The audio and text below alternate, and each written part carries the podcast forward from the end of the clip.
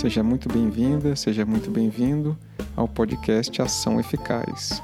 Eu sou o seu anfitrião, Leonardo Andrade. Neste episódio, a Rauna Damus, o Beto Bertoni e eu conversamos sobre confiança. A Rauna e o Beto são consultores organizacionais de desenvolvimento humano em grandes organizações e são também artivistas sociais, movimento do qual também faço parte, cujo propósito é atuar na regeneração da vida do planeta, das relações entre os seres e do sentido de existir. Este episódio é o ato inaugural do que chamamos de Conversas ao Fogo, uma iniciativa para promover práticas de diálogo que têm raízes na nossa ancestralidade, quando sentávamos em volta da fogueira para ter conversas com conexão e encontros profundos. Venha conosco desfrutar desse papo leve e gostoso sobre confiança, conversando ao fogo.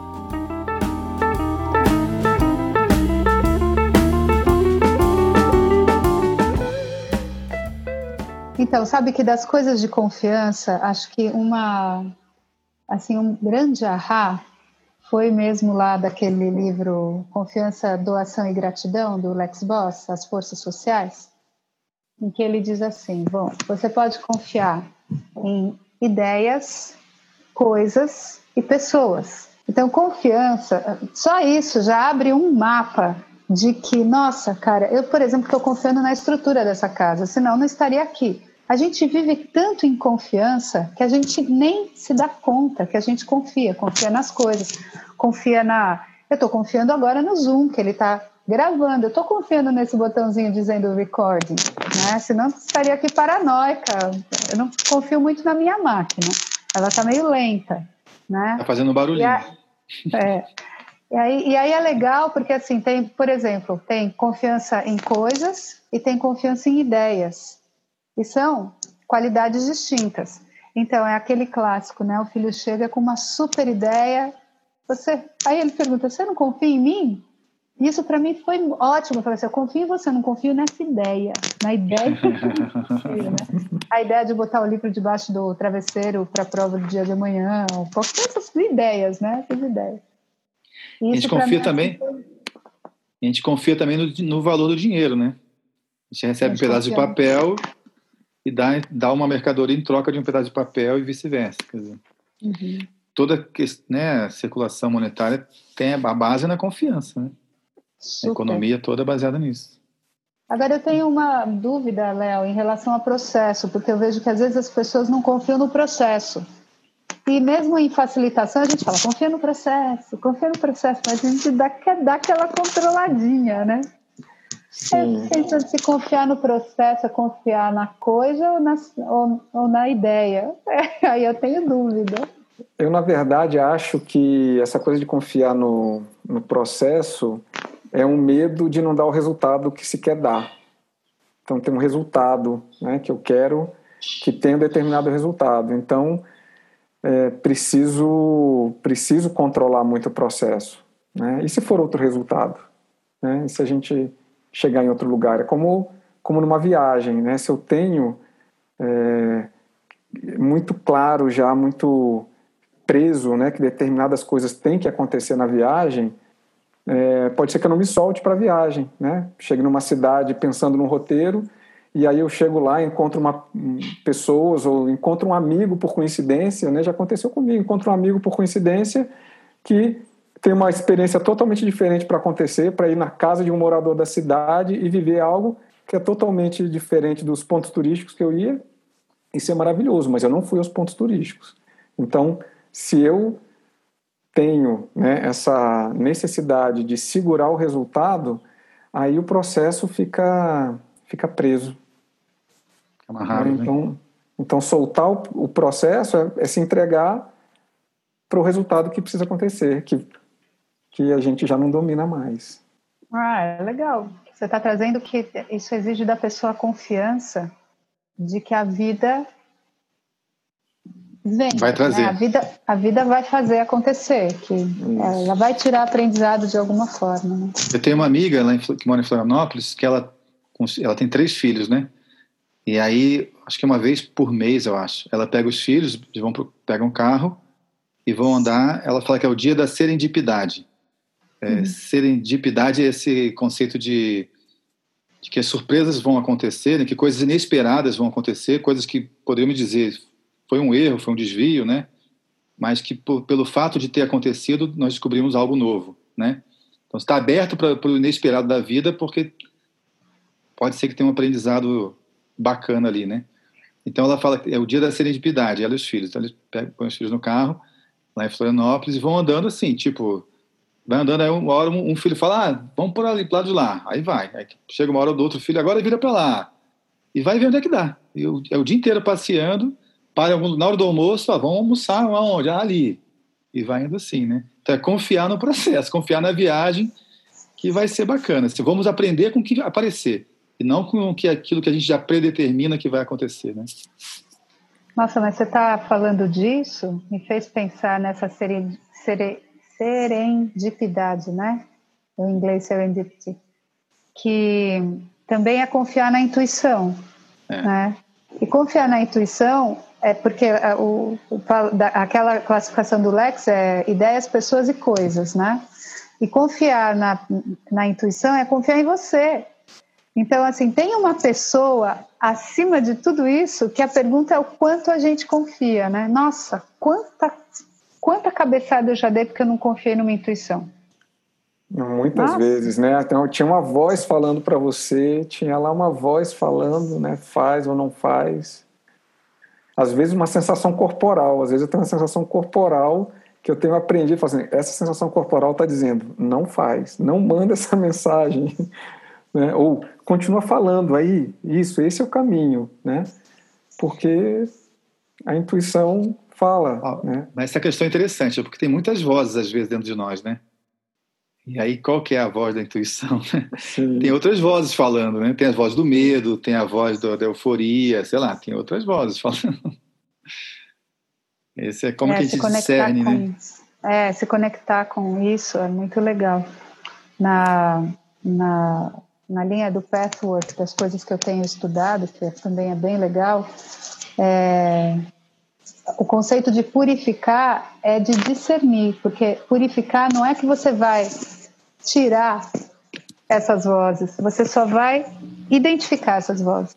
E ao identificar, aí você consegue escolher, saber, ah, essa voz está vindo de um medo, de que lugar, se é um medo infantil, que eu não confio, que eu queria me entregar, tá? Então, como é importante o autoconhecimento nisso, né? Sim. Mas é bonito porque a primeira vez que eu ouvi o conceito de purificar, trazendo a consciência de que não é, não é que vai ficar tudo bonitinho e o que não é bonitinho vai jogar fora. Não, isso faz parte de você. Purificar é discernir, né? É separar. Muito legal. Isso tem a ver com, com essa forma de lidar com as sombras também, né? De, de reconhecer que eu tenho uma sombra, né? Eu tenho medo de alguma coisa, sei lá, qualquer, qualquer uma de várias sombras que nós temos, né? Reconhecer que ela faz parte de mim, mas que eu não sou só isso, né? Que eu sou mais além disso. Mas ela faz parte de mim. Então, uhum. reconhecê-la e identificá-la. Quando ela surge, então, uma coisa que eu aprendi que eu achei muito legal é, assim, lá no processo do biográfico é de a gente nomear, a gente reconhecer as sombras e dar o um nome. Então, por exemplo, eu lembro pessoa, uma amiga minha que tinha lá, a gente deu o nome, né, o processo biográfico que a gente fez lá, a gente deu o nome para uma sombra dela, que é o peso pesado. Essa coisa, essa coisa, tudo tem um, ah, puta, aquele negócio foi assim, sabe? Colocar um peso nas coisas. E aí ela falou que às vezes ela tá assim fazendo as coisas, de repente ela vem esse peso, né? Aí ela, opa, Olha o peso pesado chegando. Quando a gente nomeia, a gente identifica, é, identifica e se desidentifica, né? Porque você reconhece que é, que é seu, mas que, que, você não é só isso. Você não precisa se deixar levar por esse, por essa sombra. Deixa ah, de ser refém, né? Deixa de Deixa ser refém. De ser refém né? Deixa Porque você, refém. você pode ter um afastamento e falar, ah, é aquele, é. aquela dimensão dentro de mim, né? Posso acessar é. outras. Agora, observando isso. com alguma distância, eu posso ter escolhas, né? Isso aí, legal. É interessante. Isso é o discernir, né? Isso é o discernir. Você falou agora o discernir, né? Sim. Opa, reconheça essa parte em mim, faz parte de mim. Mas tem outras partes. Para quem eu vou dar mais voz agora, né? Uhum. E essa distinção que você trouxe, Raul, da, de confiança de ideias e pessoas, interessante que na ontologia aparecem esses dois níveis de confiança é, mas aparece da seguinte forma: uma coisa assim, eu desconfiar é, de que a pessoa me diz a verdade. Né? Então aí eu estou desconfiando dela, estou né? desconfiando da pessoa nesse caso. Mas às vezes, né, principalmente no ambiente de trabalho, eu confio que a pessoa me diz a verdade, mas ela está se propondo a fazer algo, ela está me trazendo uma ideia e eu não acredito na ideia.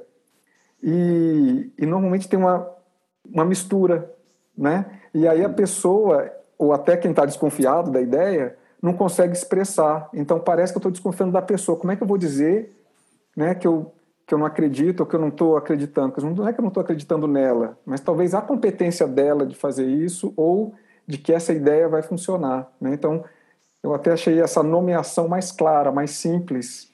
Né? Olha só, tem essa parte, é, ele assim tem uma convergência com a ontologia, porque então tem ideias, porque ele também separa esse pensar, sentir e fazer, né? Então, as ideias estão no, no mundo espiritual, no mundo das ideias, no mundo cultural, né?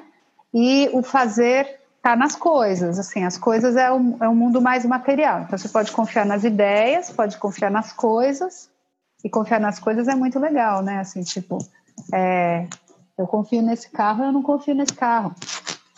Tem coisas que a gente não confia. Tem gente que olha a escada rolante e fala: não confio nisso. Nunca vi. Avião. O negócio vai me engolir. Avião. Você está me dizendo que esse negócio pesado vai levantar voo? Aí é uma mistura do avião e da ideia, né? Eu não confio na ideia de que uma coisa tão pesada vai, vai se sustentar no ar. Então tem as ideias e tem as coisas. E no meio, que são o, o campo das relações, tem as pessoas. E em pessoas também tem o pensar, o sentir e o querer. Então ele isso conversa com a ontologia, ele ele fala que eu posso confiar ou não na intenção da pessoa, na no que que ela quer realizar, eu posso confiar ou não na capacidade da pessoa, que são coisas bem diferentes, e eu posso confiar ou não no compromisso que ela tem comigo, no comprometimento. E assim, nossa, depois que eu vi isso, eu entendi a relação com o meu marceneiro, por exemplo super. Ah, eu posso entregar a chave da minha casa na mão dele, ele entrar, tirar uma medida. Assim, ele é super confiável do ponto de vista de honestidade, o preço que ele faz, a qualidade do trabalho dele. Mas eu sei que se entrar um dormitório na frente da minha mesinha de não sei o quê, o prazo dele vai estourar. Então, assim, esse compromisso com prazo, eu já sei que é frágil, que é vulnerável em, compensação, a honestidade, a qualidade do trabalho dele, vale a pena eu lidar com essa coisa de que ele não vai entregar. Não adianta eu querer pressionar que ele vai entregar, que ele não é, porque ele não vai entregar, já entendi. Né? Então, como isso é diferente também nas relações, né? Agora, uma coisa que eu venho percebendo nesse mundo da confiança é o quanto a gente vai criando mecanismos de controle incríveis por conta da confiança. Né? Então, experiência como cliente, né?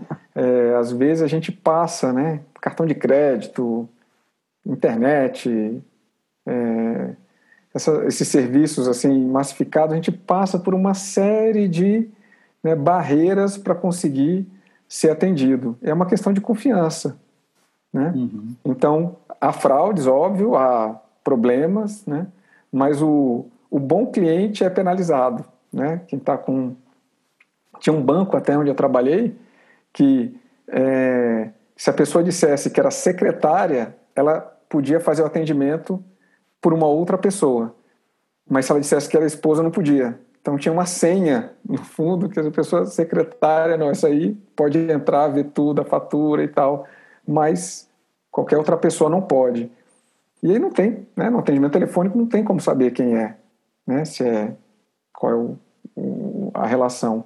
Então tem toda essa série de, de proteções, né? Que a gente vai criando nas relações, que a gente vai criando, né? No, no nosso modo de viver, porque a gente não confia.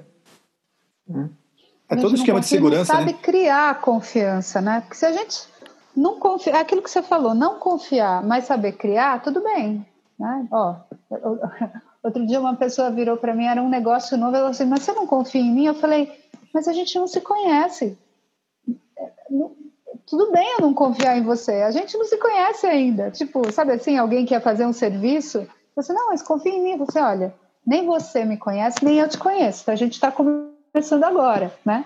Mas, a, mas aí a gente constrói. Agora, o duro é quando a gente não sabe que vai construir, fica com todo toda essa, essa cadeia de controle, né, que você está dizendo, Léo. Então, mas é isso que você falou, porque assim, a gente parte do princípio, quando a gente não confia, né, a gente, a tendência é não é quando a gente não confia, não, quando a gente não conhece, a tendência é a gente não confiar, né, e todo esquema da sociedade, toda estrutura de segurança, tanto física quanto é, até segurança do computador, por exemplo, tem todos, vários mecanismos, como bancária também, como o Léo falou, né? Tem vários mecanismos de proteção por conta da falta de confiança, né? Se houvesse confiança, a internet ia ser muito mais rápida, os aplicativos iam ser mais rápidos, a concessão de crédito ia ser mais rápida, as cidades iam ser mais bonitas, não ia ter tanta... A gente ia economizar muito dinheiro, né? Armamentos, tudo isso é fruto da falta Nossa. de confiança, né? É. É muita grana. Né? Agora você trouxe para a dimensão material, né, econômica, é muita grana. É muita grana. Muita estrutura, muita... até mesmo se a gente olhar para o que o Lalu fala lá da autogestão, né? No livro lá da Reinventando as Organizações, que ele fala sair desse paradigma do prever e controlar para o paradigma do perceber e responder, né? Porque o, o prever e controlar, então, você faz uma previsão de como é que né, o futuro da empresa, faz um planejamento, estipula metas, aí tem toda uma estrutura para controlar para que a empresa vá naquela direção. Então, super estrutura. Então, vários departamentos meio existem para controlar. Mas né? sabe que Agora, é se, se, você parte do princípio que a pessoa tem autonomia e ela e ela está imbuída do propósito da empresa, ele vai fazer o melhor dele, você não tem essas estruturas todas. Então, essas empresas elas não têm um monte de estrutura meio, ela é super chatada. Assim.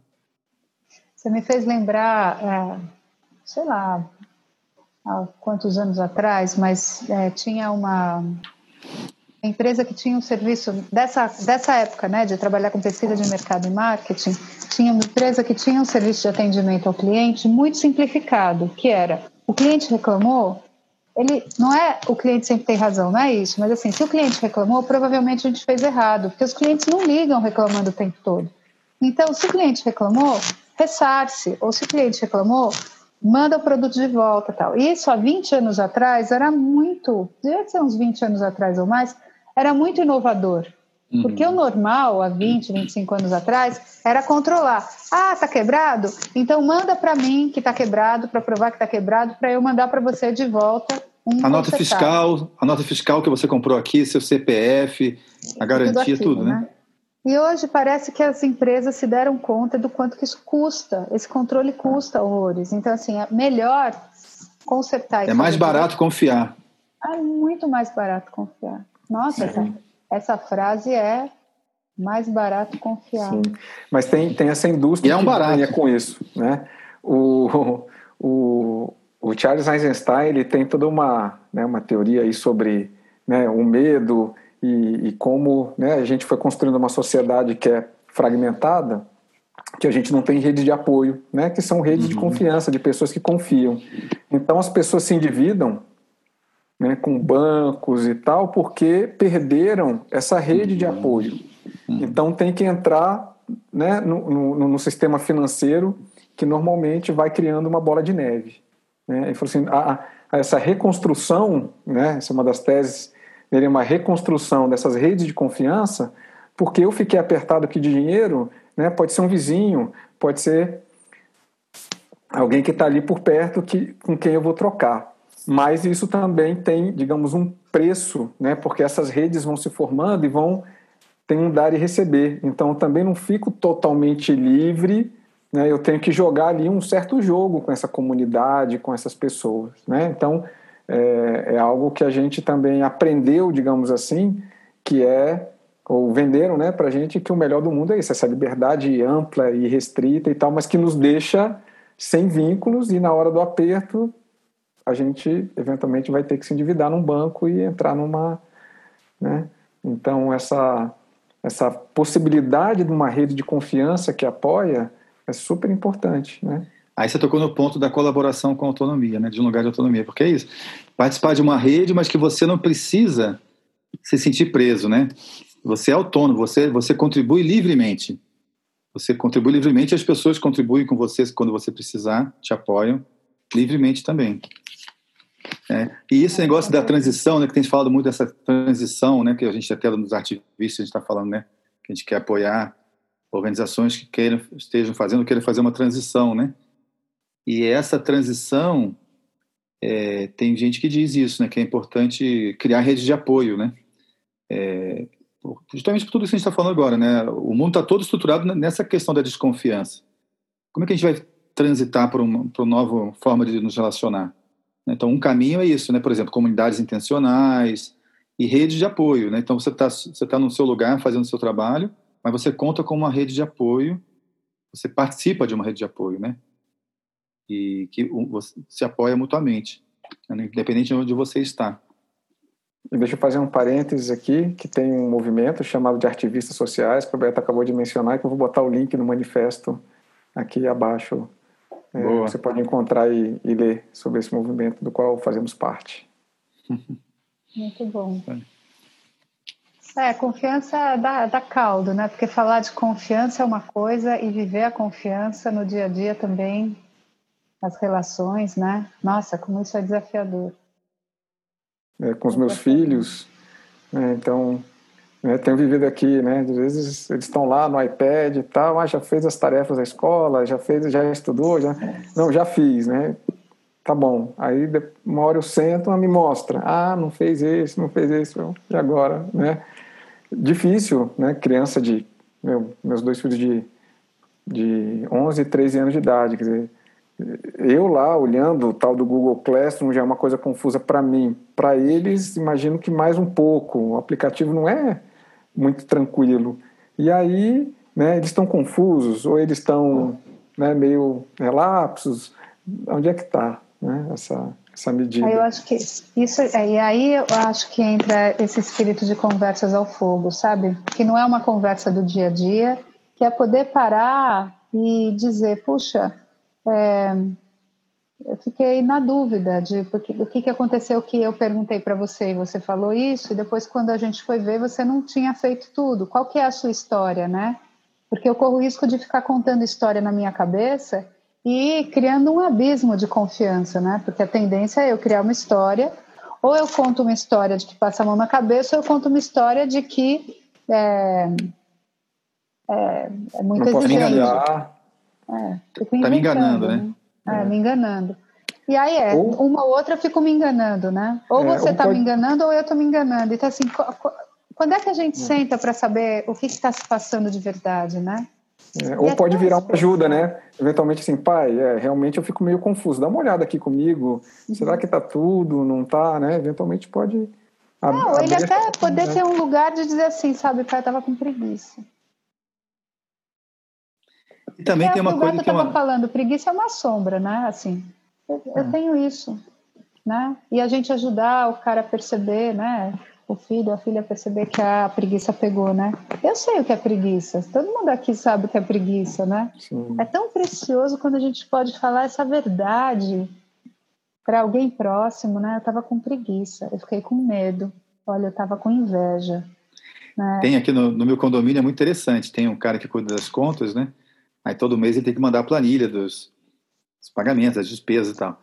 E aí já teve, já aconteceu alguns meses aí que ele falou: "Ih, gente, eu não mandei, eu tava com preguiça, acabei não mandando, acabei não fazendo". Ele fala na boa assim no e-mail. É bom, né? É, aí todo mundo aceita, porque se ele fala, né, você fica enrolando, vai perdendo a confiança. Né? O cara fica enrolando, ah, não, eu, não, eu tava com preguiça. Você fala, pô, tudo bem, né? Eu também tenho preguiça, né? Acontece. Eu acho que é uma das formas mais poderosas de construção de confiança, que é né, o que a gente tem chamado aí de, de da vulnerabilidade, né? De, de falar, olha, não sei, né? Fiquei com preguiça. Então, essa verdade, né, Raul, que né, cala fundo, né? né eu tava com pronto. Agora eu estou ouvindo a verdade aqui. Pronto, ela constrói a confiança. Né, agora eu tô te, agora eu tô conhecendo a sua sombra, porque a máscara, o bonitinho, né? Aquilo que isso aí a gente já tem acesso, né? O difícil de ter acesso é esse lado mais sombrio, quando a verdade pode vir, né? tem essa... E a, a, rede de apoio acho que tem a ver com isso, viu, Léo? Né? A rede de apoio tem a ver com isso. É como que a gente né, constrói uma rede de apoio onde as pessoas podem se mostrar, né? Eu tenho uma experiência com isso, assim, de, de fazer trabalho. Eu lembro de uma escola, uma escola grande, eram 50 pessoas, né?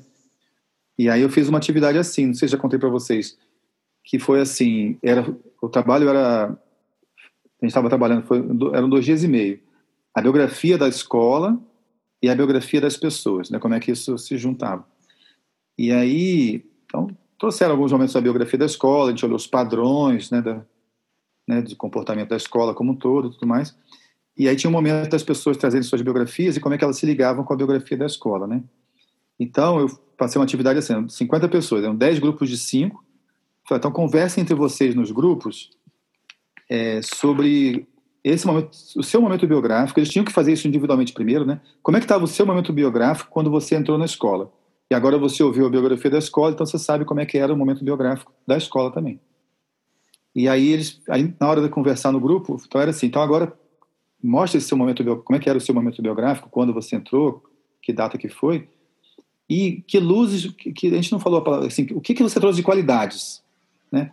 O que, que você trouxe de qualidade suas, né, que você carrega na sua biografia, para a biografia da escola. Aí eles compartilharam. Aí voltaram para o salão, falei, ah, legal, agora voltem nos grupos e vocês vão compartilhar as suas sombras também. Quando cada um de nós, nós, nós levamos para onde nós vamos, né? nossas luzes, nossas sombras. Agora compartilhe o que, que você trouxe também de dificuldades para a escola, né? Das suas sombras. Aí eles compartilharam. Aí quando voltaram de novo, aí eles foram compartilhar no grupão assim, como é que foi o exercício, né? O primeiro e o segundo.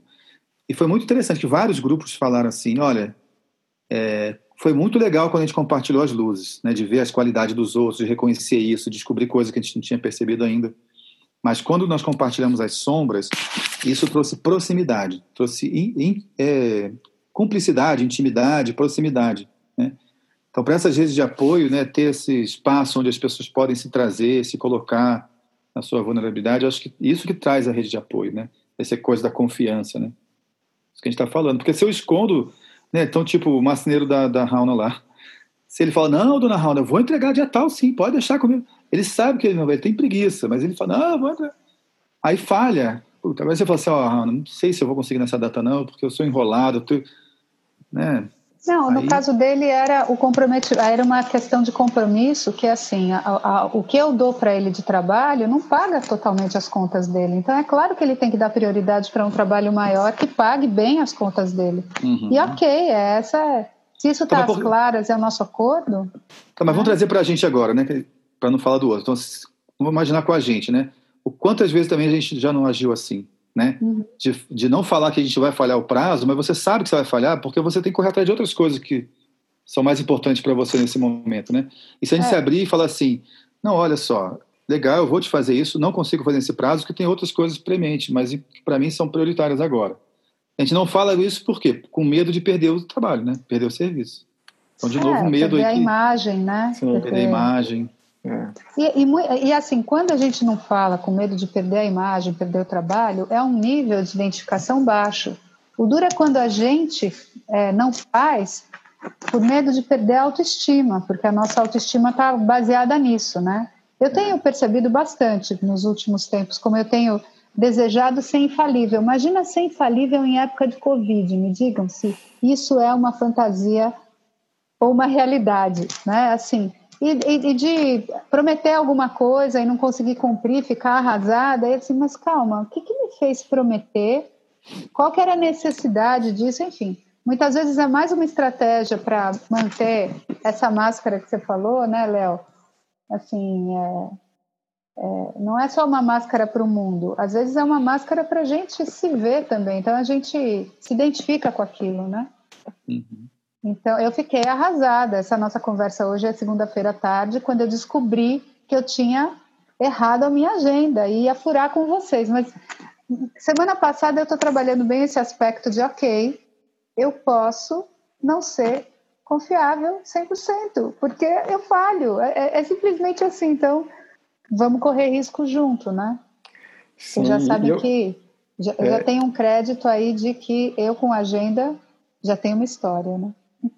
É, e eu tenho visto, percebido, né, muito em WhatsApp, né, eu mando algumas mensagens, não voltam nunca, e eu já estou assim totalmente, né, porque eu era super julgador, né, não, o cara não me responde, tal, né, não, não dá para confiar. Meu, a gente está numa época louca, né? Então, ah, você esqueceu, eu lembro, ó, um lembrete aqui. Aí, não, a pessoa, ih, é, tal, tinha esquecido mesmo, né? Meu, já aconteceu várias vezes comigo, não vai acontecer com você, né? Então, é, eu acho que a gente poder se encontrar nessa humanidade, né? A coisa da confiança é, parece que está por aí bastante, né? E, e, e, também acho que é, é eu tô vou começar a tô aprendendo a, a, a, lidar com essa ideia, né? Eu tenho alguns grupos de estudo na linha do fórum, que é uma ferramenta também social para construir confiança. E assim, o, o bom é quando entra na treta. Porque é na treta, na treta com ferramenta, né? Na treta sem ferramenta, o grupo rompe, que vai cada um para um lado. Mas a treta com ferramenta é quando a gente consegue. Porque, assim, uma coisa é compartilhar uma sombra, a outra coisa é você mostrar a sua sombra na relação que pega a minha, né? Ao e aí, essa aqui é a treta.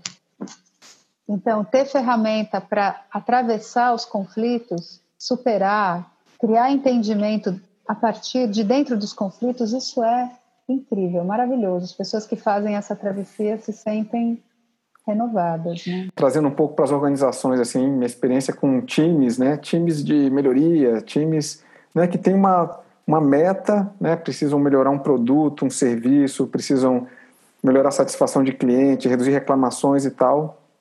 E aí, quantas, quantas vezes, né? Foi isso que começou a me doer muito no, no começo desse trabalho, que eu via né, os diagnósticos com dados, com processos, os caras na cara do gol, todo mundo com clareza de onde tinha que mexer, o que, que tinha que fazer e tal, e os grupos esfacelavam assim, ó, e nada acontecia.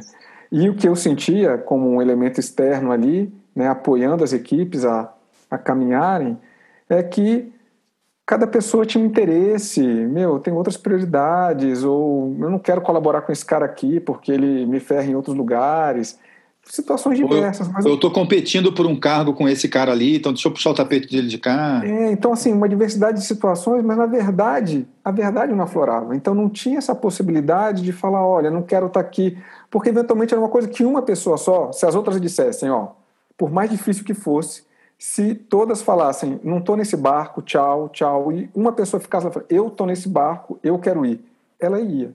Mas com esse monte, carregando esse monte de gente em volta, boicotando e tal, marcando reunião e não vai, mesmo uma pessoa que motivada ia se desmotivando e o projeto não dava em nada. Uhum. Então, talvez eu esteja é, sendo assim, é, achando que isso é uma panaceia, talvez não seja só a questão da confiança, mas eu consigo olhar o quanto né, nesses pequenos times de trabalho, nas, né, nas organizações, pessoas que se juntam para fazer alguma coisa e não anda. E não é uma questão técnica, não é uma questão. Às vezes é, às vezes não tem clareza. Já ajudei muitos times que estavam trabalhando juntos, motivados, e dá um tiro, erra, dá um tiro, erra, e vem alguém. Né, a gente, por exemplo, com expertise de análise de dados, fazia uma análise de dados que aí sim clareava e o foco ficava ajustado, pum, aí marcava o gol. Mas, olha, eu vou dizer que desse tipo é muito menos do que do outro. E aí eu fui vendo quanto tinha que arredondar as relações das equipes, porque essa parte, né, da, sei lá, vou, vou, né, eu expando isso, né, seja ferramenta de gerenciamento de projeto, design thinking, essas ferramentas a gente aprende rapidamente com vídeo na internet e uhum. tal, faz um workshop assim, vê uma vez funcionando, a gente já aprende a fazer. Agora, trabalhar juntos, né, em torno de um propósito comum, confiar, sustentar essa dor de do outro não querer, do outro querer ter um outro interesse, ter ideias divergentes, sustentar um caminho juntos, esse sim é o grande desafio. É porque isso é implica no trabalho mais no trabalho mais árduo que é trabalhar a si mesmo, né? É, por exemplo, a pessoa poder dizer, olha, eu me lembro uma vez lá na consultoria que a gente trabalha, Beto e eu, um sócio perguntou é, quem quem está afim de ir para esse projeto. E aí, logo na sequência, ele falou: Mas olha, e se você não tiver afim, tá tudo bem. Então, porque às vezes pode parecer mal, né? Falar assim: Eu não estou afim. Pô, cliente importante, projeto grande, visibilidade, tá, não sei o quê. Mas eu não estou nesse momento, porque eu estou terminando o meu, sei lá, meu MBA, eu tenho um TCC para entregar e, e eu estou aflita com isso e nananás. Então, ou esse tema não me diz respeito, ou a natureza de produto desse cliente não me fala no coração. Né? A gente poder falar isso, conversar a partir daí, é muito especial, né? E aí é isso que você está falando, de que, poxa, quantas vezes as pessoas ficam, eu já ouvi em reunião, é assim, eu fui, porque se eu não for vai pegar mal.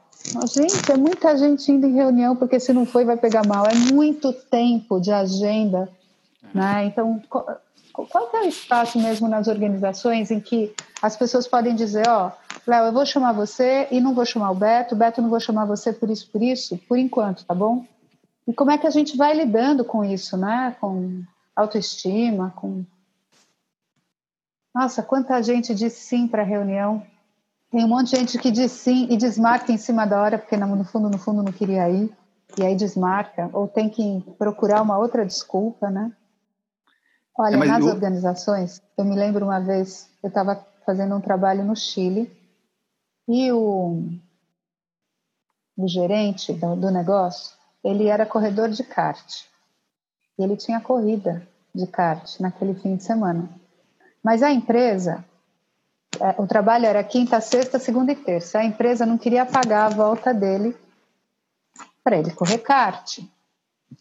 E, e, ele sabia disso, que era, né? Então ele falou que ele ia ser é, padrinho de casamento. Aí a empresa pagou, porque padrinho de casamento a empresa paga. Kart não. Ah, mas o cara é corredor de kart. Como é isso assim? Como é? É muito louca essa coisa de então, é melhor eu mentir para ter o que eu quero do que eu falar a verdade, porque a verdade Bom, moral da história, passou um mês, ele pediu demissão, né? Um super talento, um cara maravilhoso, mas vazou porque não dava para ser verdadeiro. Ele não era acolhido na verdade dele, né? É. Difícil, né?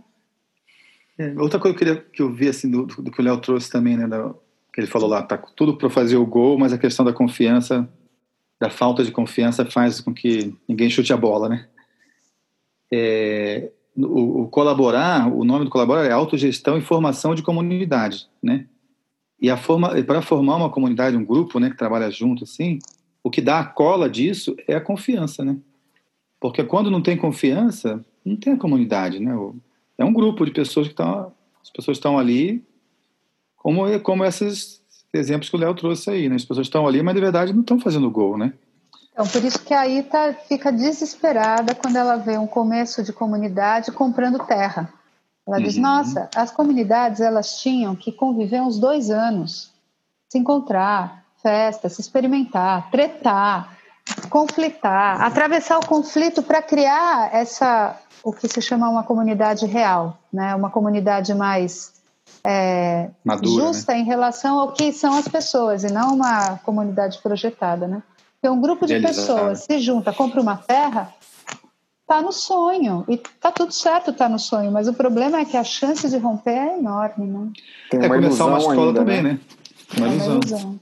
É, tá ainda começar uma, uma escola idealização. Também, né? Tem essa idealização, nossa, vai ser bonito, vai ser lindo e tal. Né? Vou fazer outro parênteses, né? Colaborar num programa que o Beto tem, né? Eu vou colocar também um link para quem quiser conhecer. Valeu, né? Mas ó, é, quando vai criar, começar uma escola nova também é a mesma coisa, né? Às vezes um grupo está idealizando a escola, mas ainda nem sabe ainda como é que como é que eles se funcionam entre si, né? E já vai com esse ideal. Ó, aí tem os extremos, né? Tem o extremo oposto. Tem grupos que ficam estudando juntos anos e anos e nunca começa a escola por medo de dar errado. Assim como também uma comunidade intencional, né? O, um tempo atrás, né, Léo? Lá na casa de Eva, eu fiz aquele eu dei aquele curso de sociocracia lá, né? Um, lembra, uhum. meio período lá? Sim, aquele, sim. A, a, grande maior parte das pessoas, tinha o quê? Umas 20 e poucas pessoas, que 20 pelo menos eram de, de um grupo, é, que estão montando uma comunidade intencional, são professores aqui de Campinas, e eles há muito tempo já. Se reúne, se reúne, se reúne e não começa, não começa, não começa. É, já compraram a terra, não sei há quantas é, anos. Acabaram comprando a terra, é, compraram, mas demorou muito tempo para comprar. E comprou a terra e ainda assim está demorando para fazer alguma coisa. muito na teoria, estudando. Aí vamos estudar sociocracia. Aí, aí o pessoal se entusiasma com a sociocracia, outros falam, ah, não, não sei se é isso. Sabe, tem muito medo de dar um passo, né? É, que também é uma idealização, né? Porque não pode dar errado, porque a experimentação real é que vai permitir, né? Que pode ser em pequena escala, né? Comprar a terra já é um passo né, para é. se desfazer disso. O que, que a gente faz com isso é um passo grande, né? Para experimentar. A experimentação tem que ser num laboratório, né? Um laboratório menor, né? Tem que ser um é. essas coisas aí, né? Das startups, dos MVPs o prototipação. Na escala, Menina, é. é tão legal esse, esse... Ah, isso, né? Esse, essa visão de mundo ágil, que é pequenos ciclos iterativos, as squads. Eu acho que isso é uma revolução que está chegando, que já chegou, né? Mas ainda não conseguiu enraizar porque ainda é muito modelo mental para ser revisto, né? Nossa, mas o Ronaldo é interessante. Não, mas... não sei qual é a sua percepção, mas assim, na pedagogia social, essas coisas, assim, quando eu comecei a entrar na pedagogia social, assim, o Lex Boss, o Liverpool, esses caras, tudo isso que a gente aprendeu na pedagogia social, tinha muito dessas coisas que estão que estão sendo agora aparecendo nas empresas, né? Tipo, não com esse nome, né? Agile, né? outros nomes, mas muitos elementos que estão em voga agora estavam lá. Nessa, não, é, não, chamava, não chamava prototipar, mas tinha muito disso, esse ciclo né, de você é, tem uma ideia e tal, faz, põe em prática, aprende e melhora, né? Essa coisa de não ficar... Eu lembro de, de cursos que eu fiz, até, até de consultorias que eu dei com irmãos, por exemplo, há 20 anos atrás. E a gente trazia esse, esse modelo, só que não, não tinha um nome. Não tinha um nome, era assim, um método de trabalho. Um método para tomada de iniciativa, por exemplo. Não, pega uma coisa pequena, faz uma experiência, experimenta, aprende, melhora. E é isso, né? Que mas tá para na... você ver que também dar nome às coisas é maravilhoso, né? Porque é aumenta é a confiança. É... No fundo, no fundo, assim, quando a coisa tem nome, aumenta a confiança. Agora, quando a coisa não tem nome, isso é uma coisa para a gente pensar, né? Quando a gente é dá aí. nome para isso aumenta a capacidade da pessoa se conectar, né? Acho que quando dá o nome parece que então, encarna, esse né? O nome squad, ele já fala, né? Assim, a pessoa é. já sabe que ela não sabe o que é e ela já vai procurar. É diferente de você ter que explicar que é um grupo, que todo mundo tem responsabilidade compartilhada. É. Tal. Não. Então, dá um nome. É... Parece que encarna, né? Encarna um ser ali, uma coisa, naquele nome. Então, o nome já carrega o, o, o significado, né? Do, do que se uhum. faz, né? É, mas é curioso porque é, eu também, Beto, lá do, do movimento da qualidade, né, também tem muita coisa que já existia, também. né? Total. Que, que já vinha e tal, a visão do Deming, né? O Deming Total. falava de, de colaboração. O Deming falava assim, olha, os seus fornecedores, né, eles devem colaborar com você. Então, você deve ter um fornecedor para cada coisa, para você confiar nele, confiar em você e ter uma relação de longo prazo. Ele era absolutamente contra ter um monte de fornecedor para a mesma coisa para você ficar jogando um contra o outro. Né? Então, é uma coisa que é maluca até hoje. Ele falava, meu, não pode competir, era contra fazer ranking, é contra fazer ranking, contra é, é, de funcionários, tem que colaborar. Já tinha essa coisa da colaboração, mas ele era visto como um doido. Né? Ele era acho que a época também, né? Eu acho que a época está mais madura. Ele era um cara que antecipava o, o então eu, eu, já ouvi pessoas que trabalham hoje em dia com Lean, com com Agile, com essas coisas assim, né, Scrum, que falam isso, olha, isso tudo se originou com Deming. Ele falava disso lá atrás, só que naquela época ninguém entendia, né? Ninguém entendia. Os caras falavam assim, meu, esse cara é um doido, né?